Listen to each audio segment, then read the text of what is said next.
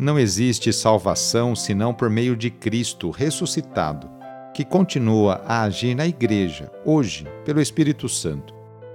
Tenhamos, eu e você, os olhos e os corações abertos para sentir a ação do Senhor em nosso meio. Iniciemos esta oração traçando sobre nós o sinal da cruz, sinal do amor de Deus por cada um de nós. Em nome do Pai, do Filho e do Espírito Santo. Amém. Senhor nosso Deus, nosso Pai, nós cremos em vós, nós esperamos em vós, nós vos amamos, nós vos agradecemos este dia e vos damos graças porque estamos com vida Oferecemos este dia ao Senhor com todas as nossas alegrias e sofrimentos, com todos os nossos trabalhos e divertimentos. Guardai-nos do pecado e fazei de nós instrumentos de vossa paz e do vosso amor. Ajudai-nos a observar vossos santos mandamentos. Amém. Sexta-feira, dia 25 de novembro. O trecho do Evangelho é escrito por Lucas, capítulo 21, versículos de 29 a 33. Anúncio do Evangelho de Jesus Cristo segundo Lucas. Naquele tempo, Jesus contou-lhes uma parábola.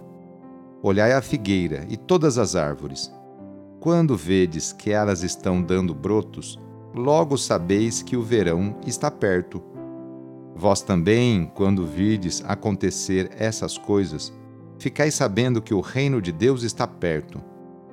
Em verdade, eu vos digo, tudo isso vai acontecer antes que passe esta geração. O céu e a terra passarão, mas as minhas palavras não hão de passar. Palavra da Salvação. A parábola da figueira se refere à proximidade do reino de Deus. É possível aplicá-la à queda de Jerusalém e ao julgamento final. É mensagem de esperança e libertação para mim e para você.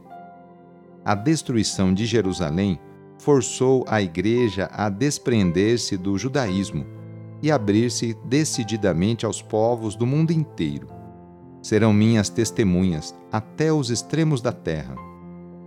Toda evangelização é uma forma de manter esse reino sempre presente e eficaz.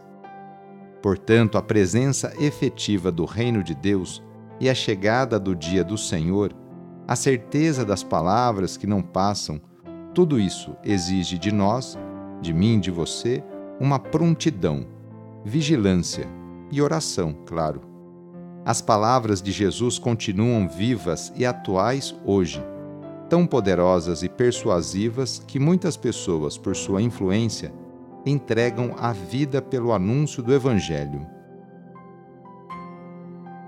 Hoje, sexta-feira, rezemos especialmente pelos enfermos.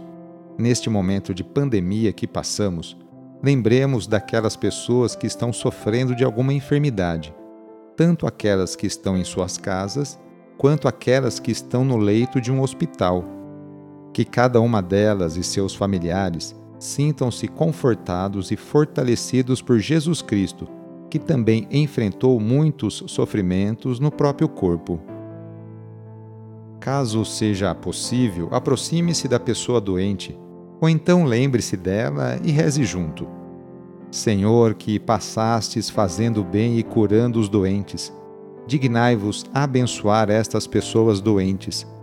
Dai vigor ao seu corpo e fortaleza ao seu espírito.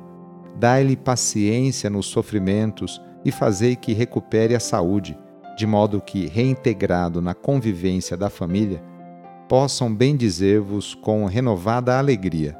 Vós que sois Deus, com Pai, na unidade do Espírito Santo. Amém. No final de mais uma semana, renovemos juntos nossa profissão de fé.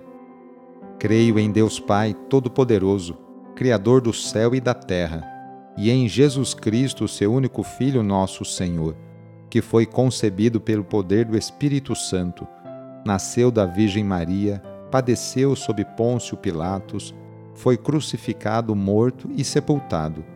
Desceu à mansão dos mortos, ressuscitou ao terceiro dia subiu aos céus está sentado à direita de Deus Pai Todo-Poderoso, donde há de vir a julgar os vivos e os mortos. Creio no Espírito Santo, na Santa Igreja Católica, na comunhão dos santos, na remissão dos pecados, na ressurreição da carne, na vida eterna. Amém. A nossa proteção está no nome do Senhor, que fez o céu e a terra.